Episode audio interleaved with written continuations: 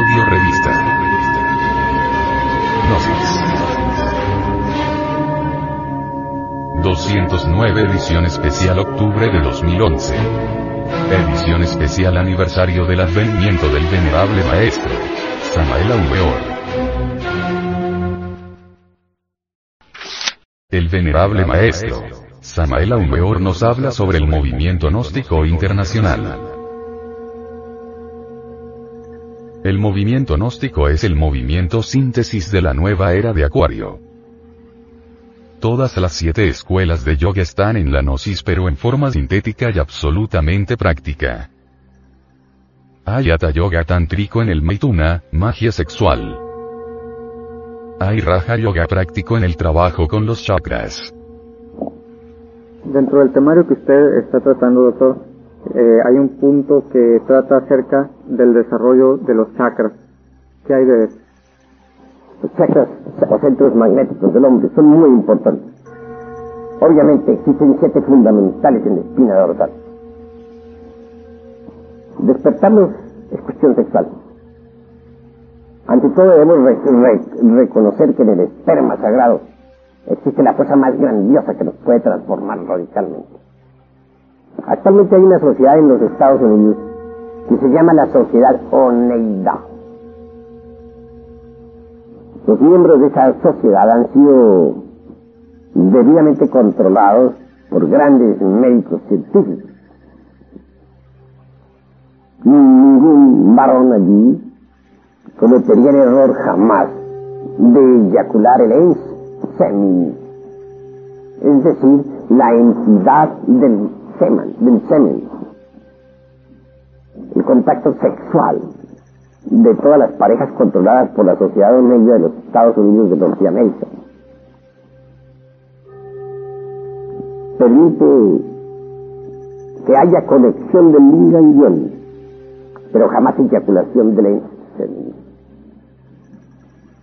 Y en nombre de la verdad se ha investigado el organismo de cada uno de los individuos sometidos a experimentos que ha tenido mejorías extraordinarias.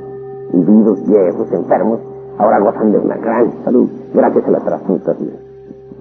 Cuando eh, no se derrama el semen dentro del cual está contenido el ens como dijera para hacer entonces el esperma sagrado se convierte en energía creadora.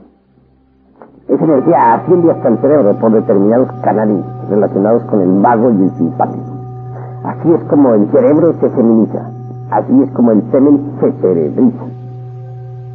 Al fin llega el instante en que los átomos solares y lunares, es decir, positivos y negativos de las corrientes terminales, hacen contacto en el cerca del coxis.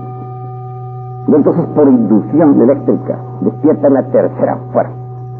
Quiero referirme al kundalini, es decir, a, una energía muy sutil, muy fina, de tipo más bien ígneo, aunque cíclico que asciende a lo largo del canal medular espinal. Conforme esa finísima energía va ascendiendo, obviamente va despertando también los centros magnéticos o chakras existentes en la espina dorsal. El primer chakra que despierta es, está relacionado con nuestros órganos creadores. El segundo con la próstata. El tercero con la región umbilical el cuarto con el cardio, el quinto con la laringe creadora, el sexto con la región del entrecejo o plexo cavernoso, el séptimo con la glándula pineal. En cada uno de esos siete centros hay facultades psíquicas extraordinarias. En el primer centro, por ejemplo, hay, hay ciertos poderes psíquicos que nos dan fuerza sobre el elemento tierra. En el segundo centro prostático hay ciertas potencias psíquicas que nos dan imperio sobre las aguas. En el tercer centro, situado a la altura del ombligo, existen poderes que despertados nos dan imperio sobre el fuego. En el cuarto centro adquirimos nosotros poder sobre el, aire. En el quinto adquirimos la claria audiencia o capacidad para oír en el ultra de todas las cosas en el sexto adquirimos el, desarrollo de la clarividencia, que nos permite ver en el ultra del universo. Y en el séptimo centro, relacionado con la glándula pineal, adquirimos el poder de la polividencia, que nos confiere facultades relacionadas con las distintas dimensiones de la naturaleza y del cosmos. Obviamente, solo mediante la transmutación de la energía creadora es posible lograr tales poderes. Y se pueden lograr, pero hay que transmutar el esperma sagrado de energía creadora y sublimar definitivamente la libido sexual. Muchos podrían objetar contra la, la transmutación de la libido sexual preconizada por Simon Freud en su psicoanálisis y por los científicos de la sociedad Oneida, etc. Pero aquellos que ya nos hemos acostumbrado a la transmutación de la libido sexual, sabemos que es benéfica en realidad de verdad, porque aumenta el potencial vital en el organismo humano. Hay yoga en los trabajos y disciplinas mentales que desde hace millones de años cultivamos en secreto. Tenemos Bhakti Yoga en nuestras oraciones y rituales. Tenemos Laya Yoga en la meditación y ejercicios respiratorios. Hay Samadhi en nuestras prácticas con el Maituna y durante las meditaciones de fondo. El sendero del karma yoga lo vivimos en la recta acción, en el recto pensar, en el recto sentir, etc. La ciencia secreta de los sufis y derviches danzantes está en la gnosis. La doctrina secreta del budismo y del taoísmo está en la gnosis. La magia sagrada de los nórdicos está en la gnosis. La sabiduría de Hermes, Buda, Confucio, Mahoma y Quetzalcoatl, etcétera, etcétera, etcétera. Está en la gnosis. La doctrina del Cristo es la gnosis. Jesús de Nazaret es de hecho el hombre de la síntesis. Jesús de Nazaret fue esenio y estudió la sabiduría hebraica y tuvo dos maestros rabinos durante su infancia. Sin embargo, y además de sus profundos conocimientos del Talmud y de la Torah, es iniciado egipcio, masón egipcio. Jesús estudió en la pirámide de Kefren, Jesús es un hierofante egipcio. Además, viajó por Caldea, Persia, Europa, India y Tíbet. Los viajes de Jesús no fueron de turista, los viajes de Jesús fueron de estudio. Existen documentos secretos en el Tíbet que demuestran que Jesús, el gran maestro gnóstico, estuvo en Lhasa, capital del Tíbet, sede sagrada del Dalai Lama. Jesús visitó la catedral de Hokan, la Santa Catedral del Tíbet.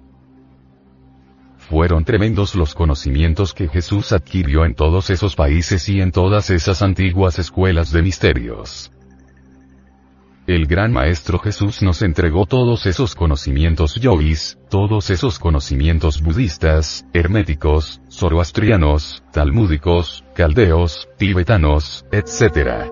etc. etc. En forma de síntesis, ya digeridos en su gnosis. Jesús no fundó la Iglesia Católica Romana. Jesús fundó la Iglesia Gnóstica, la que existía en tiempos de San Agustín la que conoció Jerónimo, Empédocles, Santo Tomás, Marción de Pontó, Clemente de Alejandría, Tertuliano, San Ambrosio, Arpócrates y todos los primeros padres de la iglesia que en aquella época se llamaba Iglesia Gnóstico-Católica. La Iglesia Católica Romana en su forma actual no fue fundada por Jesús. Ella es una desviación o corrupción, una rama desprendida de la Santanosis, un cadáver. La humanidad necesita volver al punto de partida, regresar a la santanosis del hierofante Jesús. Retornar al cristianismo primitivo, al cristianismo de la gnosis. La doctrina de Jesús el Cristo es la doctrina de los esenios, la doctrina de los nazarenos, peratícenos operatas, etcétera, etcétera, etcétera. En la doctrina de Jesús el Cristo hay yoga digerida, yoga esencial, magia tibetana, budismo zen, budismo práctico, ciencia hermética, etcétera, etcétera, etcétera. En la gnosis está toda la sabiduría antigua ya totalmente masticada y digerida. Jesús el Divino Maestro, es el instructor del mundo.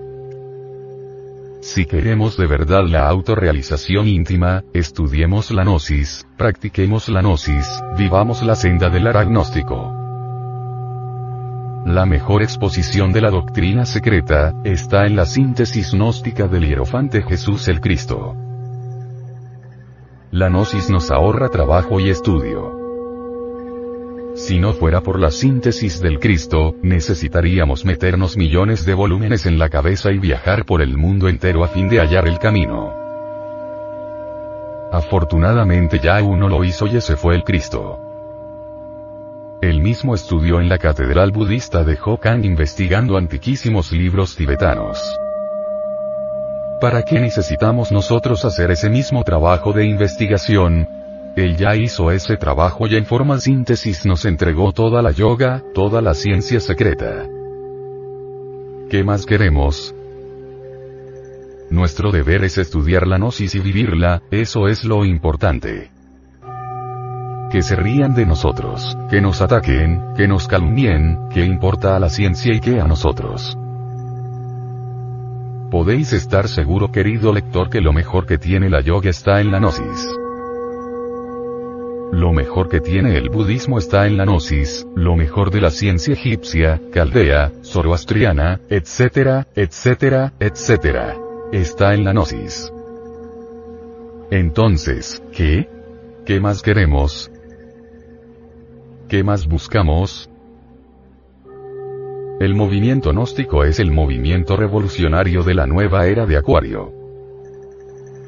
Actualmente existen muchos individuos reaccionarios, extemporáneos, retardatarios que se dicen gnósticos y nos excomulgan porque divulgamos el gran arcano, el Maituna, diciendo que nosotros estamos haciendo labor pansexualista, pecaminosa, no quieren que la humanidad reciba la clave de la autorrealización íntima. El secretario de las instituciones gnósticas ha recibido cartas de uno de esos pseudo, rosacruces, pseudo gnósticos, en las cuales él afirma estar con la gnosis y con el maituna, magia sexual, pero quiere que dicha clave no se le entregue a la pobre humanidad doliente. Que dice que se prepare primero a la gente antes de entregarles el maituna. Etcétera, etcétera, etcétera. Y sin embargo, cuando dicho líder se dirige a ciertos estudiantes se contradice hablando contra el movimiento gnóstico y contra el gran arcano y calificándonos de pornográficos, etcétera, etcétera, etcétera. Realmente lo que él quiere es no dejar entrar a los demás por la senda del filo de la navaja. Estos son los que ni entran ni dejan entrar. Él sabe la clave sexual, él conoce el Maituna, pero no quiere que los demás lo sepan, está empeñado en ocultarle la verdad a los pobres seres humanos. Nosotros francamente hemos resuelto lanzarnos a una lucha sin cuartel, a una lucha a muerte para iniciar la nueva era de Acuario. No importa que nos critiquen, que nos insulten, que nos traicionen. La gnosis debe entregársela a la humanidad cueste lo que cueste. Jesús enseñó la gnosis y nosotros se la entregaremos a la humanidad cueste lo que cueste. Cada santuario gnóstico debe elegir su misionero. Todos los misioneros deben lanzarse a una lucha a muerte por la victoria del Cristo Jesús. Todos los lumiciales gnósticos deben lanzar intensísima divulgación gnóstica, folletos, hojas, volantes, libros, avisos por radio, periódicos, etcétera, etcétera, etcétera. Quien quiera cristificarse debe estar dispuesto a dar hasta la última gota de sangre por el Cristo y por la humanidad doliente. Los egoístas, aquellos que solo piensan en sí mismos y en su propio progreso, jamás lograrán la cristificación. Este año de Acuario debe ser de guerra-muerte contra la ignorancia, el fanatismo y el error. Es necesario trabajar intensamente en la gran obra del Padre y traer a nuestras filas gnósticas a miles y miles de personas. Necesitamos robustecer el ejército de salvación mundial. Si estudiamos cuidadosamente los evangelios cristianos, hallaremos en ellos la matemática pitagórica, la parábola caldea y babilónica y la formidable moral budista. El sistema de enseñanza adoptado por Jesús fue el sistema de los esenios. Ciertamente los esenios fueron gnósticos 100%. Los cuatro evangelios son gnósticos y no se podrían entender sin el maituna, magia sexual. Resulta absurdo adulterar la gnosis con enseñanzas distintas. El evangelio cristiano prohíbe el adulterio. Es absurdo concebir la gnosis sin el maituna. Podemos beber el vino de la gnosis, sabiduría divina, en una copa griega, budista, sufí, azteca, egipcia, etcétera, etcétera, etcétera. Pero no debemos adulterar ese vino delicioso, con doctrinas extrañas. En el movimiento gnóstico está la síntesis práctica de la gnosis en su forma absolutamente revolucionaria. El movimiento gnóstico corresponde al signo zodiacal de Acuario y por lo tanto es absolutamente revolucionario. Los lumiciales del movimiento gnóstico deben ser academias esotéricas y templos de liturgia solar. Los rituales gnósticos realmente son liturgia solar. Hoy por hoy el ser humano todavía no tiene cuerpo solar, cuerpo astral. Ese es un lujo que muy pocos pueden darse. El ser humano actual, es decir, el animal intelectual, solo tiene cuerpo lunar, cuerpo molecular. El movimiento gnóstico enseña el Maituna, para que el ser humano fabrique el cuerpo solar. Es necesario que el hombre se libere de la luna y se convierta en espíritu solar. Los infrasexuales degenerados, jamás nos perdonarán el que nosotros defendamos la suprasexualidad. Realmente causa dolor ver a esos pobres infrasexuales en el mundo molecular después de la muerte. Su cuerpo lunar los convierte en mujeres lunares que vagan por el mundo molecular como sonámbulas, dormidas, frías, inconscientes. ¿De qué les sirvieron a esos infrasexuales todas sus prácticas subjetivas? ¿De qué les sirvieron todas sus creencias, sistemas, órdenes, etcétera? Inútilmente intentarán los infrasexuales la liberación despreciando al sexo, o renunciando al maituna, magia sexual, o absteniéndose, o abusando, o siguiendo el camino degenerado de los homosexuales, masturbadores, etc. Inútilmente los equivocados sinceros intentarán crear los cuerpos solares, practicando ejercicios respiratorios, o yoguismo sin maituna, o ejercicios similares o con dietas vegetarianas, etc. Está completamente demostrado que somos hijos del sexo y que solo con el sexo se puede crear. Realmente solo con el sexo podremos crear los cuerpos solares.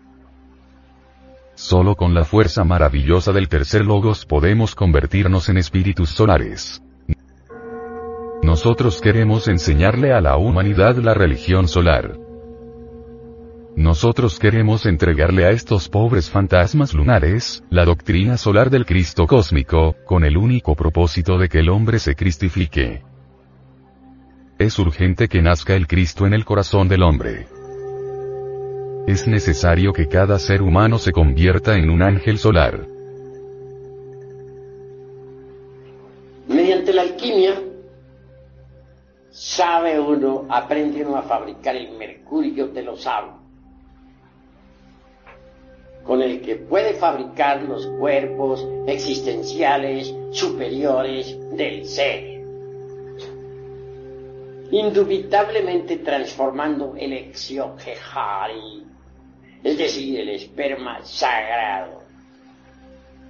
Se elabora el mercurio de los sabios. Indubitablemente, tal mercurio tal materia venerable. Tiene que pasar por algunos procesos de purificación antes de ser útil. Esa materia venerable, esa agua misteriosa, pasará por las operaciones aritméticas de suma, resta, multiplicación, división de principios antes de ser útil. Es obvio que en principio tal materia venerable, resultado, como ya dije, de las transmutaciones del esperma, es negra. Así se logra refinar el sacramento de la iglesia de Roma. Roma a la inversa se lee amor. Entonces se vuelve, se vuelven esas aguas blancas y si se continúa con el proceso de refinamiento sexual, al fin las aguas blancas se tornan amarillas. Al llegar a estas alturas, el azufre es liberado de sus prisiones o centros magnéticos ubicados en los infiernos atómicos del hombre. El azufre es el fuego y es liberado. Este se mezcla entonces con el mercurio y así obtenemos el mercurio azufrado, que asciende por el canal medular espinal hasta el cerebro. El excedente de tal mercurio, después de saturar las células orgánicas, viene a cristalizar en dentro de nuestro cuerpo en la forma extraordinaria y maravillosa del vehículo astral o sideral quien posee un cuerpo astral sabe que lo tiene, porque puede andar con él, puede flotar en el espacio con él, puede transportarse a otros mundos con él mismo, etc. Es una especie de doble organismo, extraordinario, formidable, maravilloso. Una vez que uno se encuentra en posesión de un cuerpo astral, puede darse el lujo de crear para su uso particular un cuerpo mental. Este viene a ser el resultado también de las condensaciones del mercurio. Cuando el mercurio condensa en la forma del cuerpo de la mente, nos transforma Alguien que posee un cuerpo mental puede absorberse la sabiduría de la naturaleza. Tiene acceso a todos los templos de Hermes Trismegisto, el tres veces grande Dios Ibis de todo.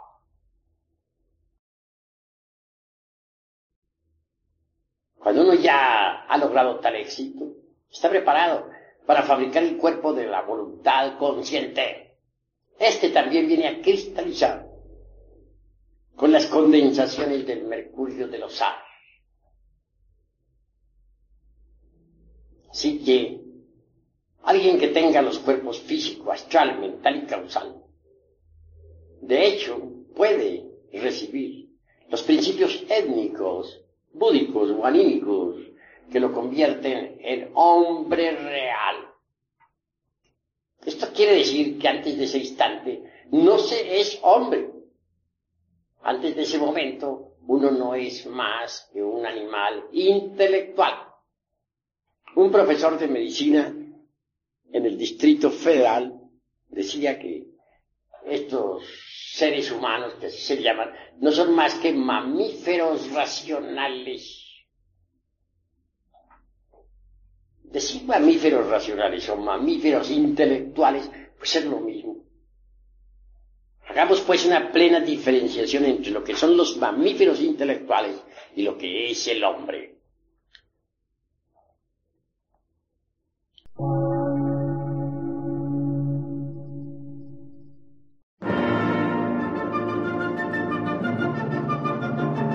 Emisora gnóstica transmundial. Por una nueva civilización y una nueva cultura sobre la faz de la Tierra.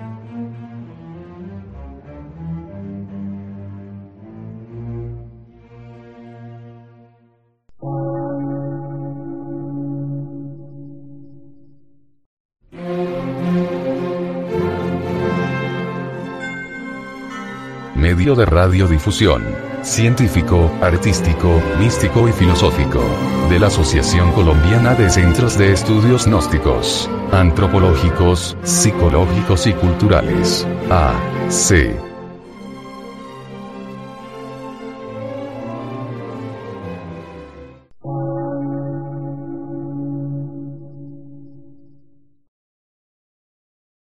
Lectura en movimiento. Difusión sin fronteras.